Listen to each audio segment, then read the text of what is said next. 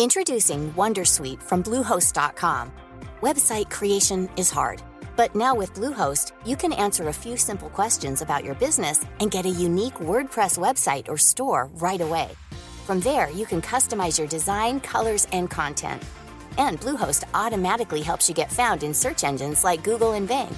From step-by-step guidance to suggested plugins, Bluehost makes WordPress wonderful for everyone. Go to bluehost.com/wondersuite. Comment contribuer à un monde de demain plus durable La saison 2 du podcast Créateur d'impact va chercher les réponses en immersion au plus près des bénévoles, dirigeants d'associations ou bénéficiaires. Des histoires inspirantes et émouvantes sur les motivations de ces aventuriers de l'humain qui s'engagent dans la construction de la société de demain. Generali, sponsor de votre épisode La Story, vous propose de découvrir Créateur d'impact, le podcast disponible sur toutes les plateformes d'écoute.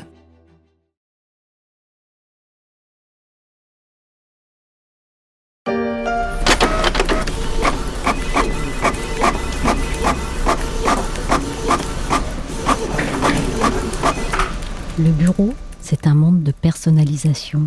On y trouve souvent la photo du petit dernier, une plante, des boules à neige et des stylos dans un pot. Même si ceux-ci prennent un peu la poussière depuis que le clavier a gagné par chaos sur l'écriture manuscrite. Chacun pose au bureau sa petite touche et accumule des piles plus ou moins grandes, plus ou moins stables, de papier et de journaux. On y passe finalement plus de temps dans la journée qu'à la maison. Enfin ça, c'était avant.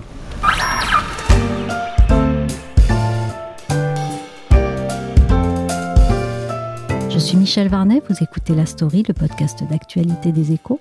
Et pour ce nouvel épisode des secteurs touchés par le coronavirus qui pourrait profondément se transformer en 2021, on va voir comment le bureau devrait se réduire sans forcément qu'on y soit plus serré et ressembler un peu plus à la maison. Avant, le bureau, c'était ça.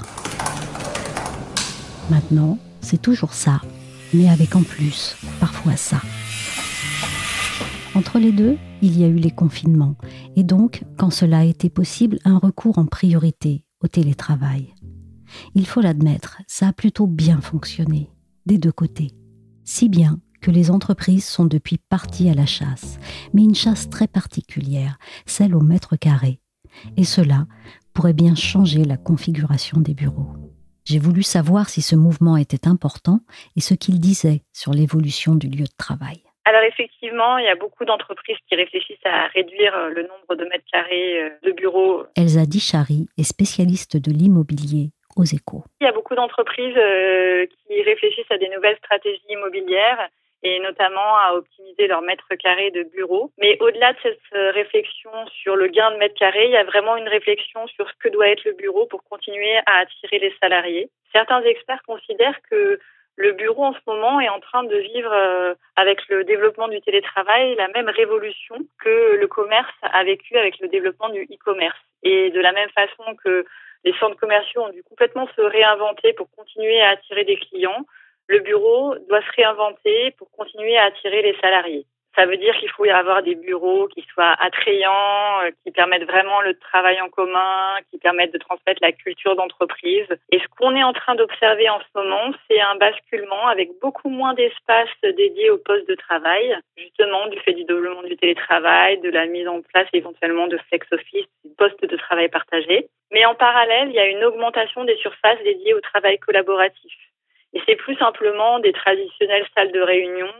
Euh, ça peut être de plus petits espaces où on peut se regrouper à deux ou trois pour travailler.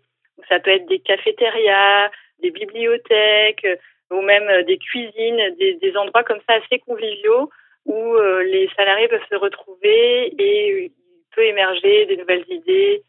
Voilà, le bureau doit vraiment être un lieu où non seulement la productivité est la meilleure possible, mais où il y a cette créativité et euh, ce passage euh, de savoir aux jeunes générations. Et quels sont les critères qui peuvent rendre aujourd'hui le bureau plus attrayant? Ça veut dire aussi que le choix de la localisation va être encore plus important. Alors, il faut évidemment des bureaux qui soient accessibles en transport en commun, etc. Mais ça veut dire aussi que peut-être les quartiers d'affaires vont avoir un peu moins la cote et que les entreprises vont chercher des emplacements plus centraux et surtout privilégier des quartiers mixtes avec à la fois des bureaux, mais aussi des logements, des commerces, des restaurants, des quartiers plus vivants. Quelle est l'économie potentielle pour les entreprises? Combien coûte un bureau par salarié? Alors effectivement, il y a toujours euh, dans l'idée des entreprises euh, de gagner éventuellement des mètres carrés. Pas toutes, celles qui ont vraiment les moyens, euh, qui peuvent se permettre d'avoir beaucoup d'espace et ben, continuer à avoir des très grandes surfaces. Pour les autres, il y a cette préoccupation en tête. Et effectivement, il faut savoir que en Ile-de-France, selon Deloitte, un poste de travail, ça coûte entre 5 000 et 18 000 euros hors taxes à l'année, selon sa localisation. 5 000 euros, ça va être plutôt euh, en grande banlieue, et euh, 18 000 euros, ça va être au cœur de Paris. Donc il y a évidemment un enjeu très fort euh, à optimiser sa stratégie immobilière. Euh, alors évidemment, les entreprises sont pas totalement libres en la matière, elles sont engagées sur des beaux qui vont euh, de 3, 6 à 9 ans et elles ne peuvent pas non plus euh, faire tout ce qu'elles veulent en matière d'organisation du travail. Elles doivent consulter euh, les organisations du personnel et c'est pour ça que tous ces processus prennent du temps. Après, l'idée, c'est de serrer davantage les salariés ou on n'est pas du tout euh, dans cette logique-là? Non, c'est pas la logique. Hein. L'idée, c'est pas de serrer les gens parce qu'il faut quand même qu'ils soient à l'aise pour travailler, pour être productifs. L'idée, c'est de mieux utiliser chaque poste de travail et de mieux utiliser l'espace en général en se disant que justement euh, le poste de travail n'est pas tout euh, et qu'il faut aussi euh, ces espaces vraiment pour partager, travailler ensemble et que donc c'est vraiment plutôt une réflexion sur comment on aménage les mètres carrés même si pour certaines entreprises, il y a aussi une réflexion sur le coût. Et dans toutes ces réflexions, la crise sanitaire a été l'occasion d'une accélération prodigieuse, non? Bien sûr, et effectivement, euh, le développement du télétravail à, grande échelle, ça change beaucoup les choses. Il y a beaucoup de spécialistes du secteur qui disent que leurs clients réfléchissent en moyenne à mettre en place deux jours de télétravail par salarié par semaine. Si c'est vraiment ce qui se fait, c'est beaucoup, et ça change effectivement la donne derrière euh, dans les besoins qu'on peut avoir euh, au niveau des bureaux. Fini les places attribuées et la personnalisation de son environnement avec bibelots et photos de famille. Place maintenant au flex office. En français, comprenez le sans bureau fixe.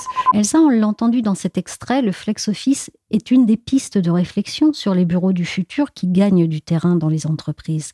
Mais est-ce que c'est si simple? Alors effectivement, il y a déjà un problème d'acceptabilité hein, au niveau du, du, flex office. Il faut que les gens acceptent de partager leur poste de travail, de plus avoir leur bureau à eux, et ça pour certaines personnes ça peut être compliqué.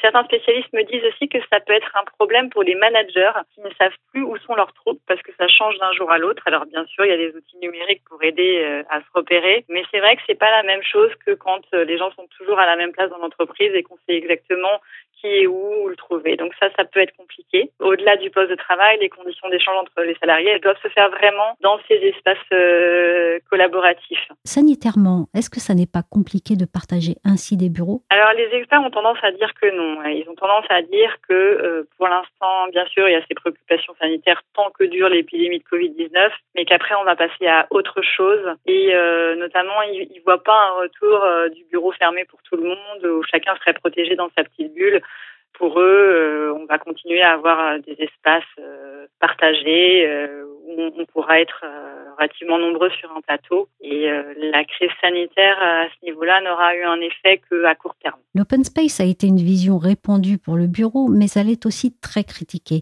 Est-ce qu'on peut dire qu'elle a vécu et qu'est-ce qui la remplace pour le futur? Un bureau qui ressemble un peu plus à la maison? Alors, les aménageurs continuent à réaliser des open space dans les bureaux. Là-dessus, ça change pas.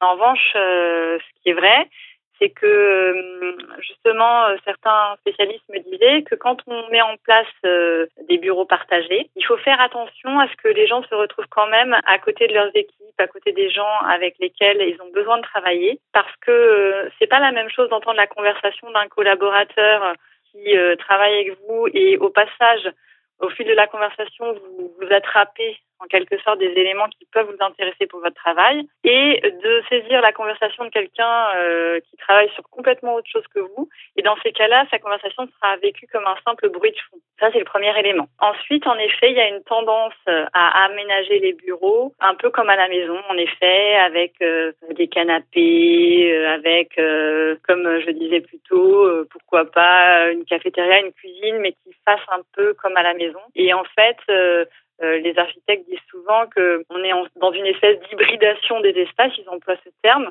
C'est-à-dire qu'à la fois la maison entre au travail et le travail entre à la maison, puisque on a ce télétravail et puis que du coup, il va falloir aussi imaginer euh, des espaces pour travailler depuis chez soi euh, qui soient quand même des vrais espaces de bureau. Pour qu'il n'y ait pas des salariés qui soient tentés de télétravailler tout le temps, il faut que le bureau soit attrayant, il faut qu'ils trouvent un intérêt à y aller, il faut qu'ils aient conscience que c'est un intérêt à la fois euh, pour leur carrière et pour l'entreprise, euh, pour la, la, de la culture d'entreprise, pour la bonne marche de l'entreprise. C'est pour ça qu'il faut euh, effectivement des bureaux qui soient le plus attrayants possible. Dès l'entrée de l'immeuble, on découvre le forum, véritable poumon de l'entreprise. Cet espace central convivial relie entre elles les différentes zones de travail et de réunion et se prête à la fois à la détente, au travail et au repas. Il intègre également les divers services aux collaborateurs et favorise les rencontres et les échanges. Le bureau comme une agora, comme un lieu de passage plutôt que de sédentarité. Ce serait donc ça l'idée? J'ai appelé Frédéric Myriel chez Colliers International. Elle dirige le département du conseil en environnement de travail et en accompagnement au changement. J'ai voulu savoir si elle constatait, après des mois de télétravail, que certaines tendances émergentes dans la conception des bureaux allaient véritablement accélérer. Ce qu'on voit vraiment arriver de façon plus massive, c'est euh, le besoin de soutenir encore plus qu'avant le collectif, donc d'avoir de plus en plus d'espace euh, pour travailler euh, de façon collective dans toutes les formes. Hein. C'est une réunion, mais c'est aussi un brainstorming, mais c'est aussi un temps d'équipe ensemble, hein, où on n'est pas forcément en réunion ensemble, mais on a besoin de travailler euh, les uns à côté des autres parce qu'on a décidé que ce jour-là, on allait euh, se retrouver euh, dans les locaux de l'entreprise et, si possible, d'être ensemble. Donc, c'est aussi comment les managers travaillent ensemble, là, dans ces nouveaux espaces, comment ils se retrouvent. Voilà. Donc, c'est vraiment un des points durs, mais qu'on entend beaucoup, hein, c'est comment on soutient le collectif dans l'entreprise. Et c'est aussi euh, de beaucoup de questionnements sur finalement, euh, est-ce que euh, demain, on doit toujours être dans une organisation de l'espace structurée par rapport à une organisation d'entreprise, ou est-ce que c'est pas encore plus l'activité que l'on fait dans l'entreprise qui doit tirer la façon dont est organisé l'espace? Je m'explique. Est-ce que on est toujours dans un mode, je mets la direction financière au troisième, puis euh, les RH au deuxième, la direction générale au cinquième étage, etc. Ou est-ce qu'on n'est pas plutôt dans euh, j'ai euh, des zones très collaboratives au premier étage, puis des zones plus dédiées au travail individuel à un autre endroit, etc. Et on est plus mobile finalement dans l'espace et on va être plutôt dans un espace qui peut s'adapter facilement aux besoins de l'entreprise, de l'équipe, de l'individu à chaque instant de sa vie au travail. Donc c'est plutôt ça autour duquel on travaille aussi aujourd'hui. Après, tout le sujet, c'est de se dire que tout le monde, toutes les entreprises ne sont pas euh, dans la même dynamique, ont chacune une culture. C'est vraiment un travail de plus en plus euh, en fait euh, en profondeur avec chaque entreprise pour adapter au mieux l'environnement de travail à ce qu'elle est et à sa volonté d'évoluer dans ses façons de travailler. Et aussi, autre sujet, c'est que le fait que l'on ait une part de plus en plus en présentiel et à distance fait qu'on va avoir besoin de plus en plus d'espace pour faire du bruit donc soit des calls, voilà, soit des visioconférences, enfin tous les systèmes de réunion avec une partie à distance, une partie en présentiel. Donc ça, ça re-questionne aussi euh, la proportion d'espaces euh, fermés dans l'entreprise ou euh, l'usage qui est fait des espaces ouverts. C'est-à-dire est-ce qu'un espace ouvert doit être un espace silencieux? On peut se poser la question. Voilà, donc c'est aussi des sujets qui requestionnent aussi la façon dont on conçoit l'espace aujourd'hui. Est-ce que ce n'est pas un nouveau nom pour le modèle de l'open space finalement, qui est une conception qui n'a pas toujours suscité l'adhésion? Alors, on en revient depuis un moment. Hein. C'est toujours ce que je dis. Euh, on a un peu tendance à faire un amalgame entre flex office et open space. En fait, si on reprend un peu le pourquoi on en arrive euh, à ce qu'on appelle aujourd'hui le flex office, alors que nous, on a préfère appeler euh, environnement par activité euh, chez Colliers, c'est que en fait, on s'est aperçu un que, comme je le disais tout à l'heure, une majorité des espaces sont souvent vides dans une entreprise, et que par ailleurs, on n'a pas assez d'espace fermé finalement. On n'a pas assez de salles de réunion, on n'a pas assez d'espace pour aller s'enfermer pour passer un coup de fil ou faire un petit point à deux, etc., etc. Donc en fait, on en est venu à ce flex office pour ramener en fait des espaces fermés dans l'open space. Alors pour certaines entreprises, euh, le pas est différent parce qu'ils viennent d'environnements assez fermés et vont vers ces espaces de flex office qui sont finalement un peu plus ouverts que ce qu'ils connaissaient. Mais l'objectif, c'est bien de rééquilibrer en fait hein, euh, la proportion d'espaces fermés versus euh, les espaces ouverts. Et donc aujourd'hui, effectivement, la tendance qu'on pourrait voir, c'est finalement de plus en plus d'espaces euh, fermés de toutes sortes et euh, un peu moins d'espaces euh, ouverts que ce que l'on avait avant.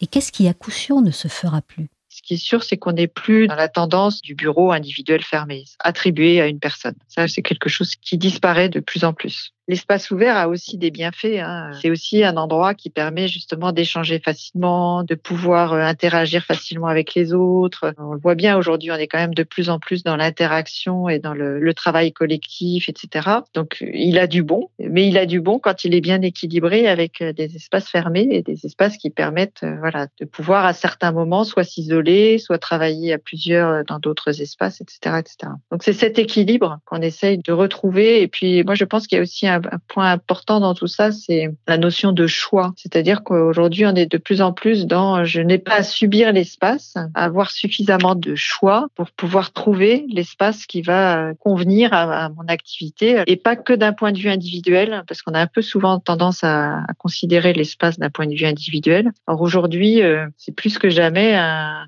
un espace euh, dédié au collectif, euh, l'espace de l'entreprise. Ce qu'on reproche le plus aux open space, c'est d'être bruyant, mais avec plus de travail à distance et donc plus de visioconférences notamment, est-ce que ça ne va pas être pire? Oui, je confirme.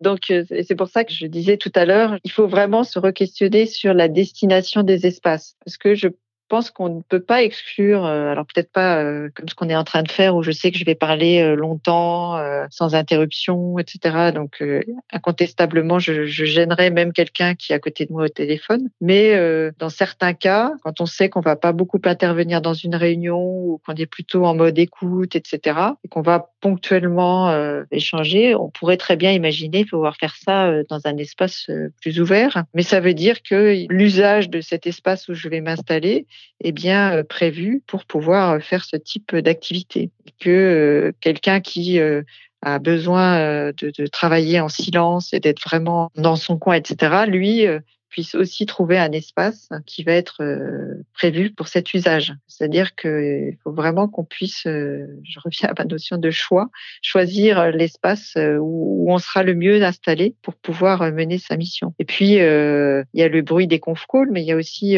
cette crise sanitaire, elle a, elle a re-questionné le sujet du tactile. Hein, enfin, de, voilà. Donc, on se dit que peut-être de plus en plus de choses pourraient fonctionner à la voix. Et donc, voilà, ça aussi, ça, ça va générer de plus en plus de bruit. Donc, donc, c'est tout ça qui nous laisse penser que euh, dans l'entreprise, certains espaces risquent d'être plus bruyants qu'ils ne l'étaient aujourd'hui. Mais euh, il faut qu'ils soient conçus pour. Ce qu'on voit dans l'espace public, on le voit aussi dans l'entreprise. Hein. Ça repose donc toute la question de euh, est-ce qu'un open space doit nécessairement être silencieux ou est-ce qu'il faut pas des open space où on sait qu'il y aura plus de bruit et des espaces ouverts où on sait qu'il y aura plus de bruit et des espaces qui sont plus euh, ouverts ou qui sont plus dédiés au silence. Voilà, tout ça, ça, ça re-questionne la pratique des espaces et la façon dont on conçoit euh, les espaces et de bien distinguer différentes zones. Toutes les typologies d'espaces, c'est-à-dire que l'entreprise s'inspire de ce qui se passe dans les hôtels, les hôtels s'inspirent de ce qui se passe dans les entreprises, on s'inspire de ce qui se passe dans les transports en commun. Enfin voilà, tout ça, c'est comme maintenant on peut travailler partout, on peut aussi avoir des temps euh, personnels un peu partout. Donc de plus en plus, les domaines d'activité s'inspirent les uns des autres. On est de plus en plus poreux en fait hein, entre les différents types d'espaces. Euh, la maison aussi, hein, voilà, on s'organise pour y travailler et puis c'est là aussi où quand même on a la majorité de son temps personnel. Enfin voilà. Et d'ailleurs, c'est ça qui est intéressant, je trouve aussi suite à cette crise sanitaire, c'est de voir que on accepte aussi de plus en plus cette porosité entre le personnel et le professionnel. C'est-à-dire que aujourd'hui, vous n'êtes pas surpris de voir, euh, moi ça m'est arrivé quelquefois ces derniers temps, de voir un chat passer euh, ou un enfant ou voilà passer euh, pendant que vous êtes en conf call avec quelqu'un d'autre, etc. Enfin, il y a beaucoup plus d'acceptation de fait que euh, on, est dans des situations assez variées et que finalement on peut toujours travailler même en étant dans une situation qui n'est pas tout à fait celle qui était l'image d'Ipinal du bureau. Quoi. Avec les collègues, les relations sont globalement violentes, tendues, sans affect, cordiales, formidables. Voilà, c'est la loterie là. J'enlèverais juste le sans affect et après, euh, dedans, il y a un peu de tout. Cordial, c'est déjà bien. Et sans affect, ça, non. C'est jamais avec les gens, quoi. globalement, euh, cordial. Hein. Moi, je dirais formidable. Bureau d'hier ou bureau du futur, que l'on ne quitte jamais totalement parce qu'on y reste numériquement connecté, le lieu a fait ses preuves sur le terrain de la socialisation et de l'émulation collective. Le concept ne date pas d'hier et il n'a jamais cessé de se réinventer. Son nom est même millénaire. Savez-vous que le mot bureau vient de l'étoffe dont s'habillaient les moines, la bure? Elle servait aussi à recouvrir les tables des ateliers sur lesquels on écrivait, afin de les protéger.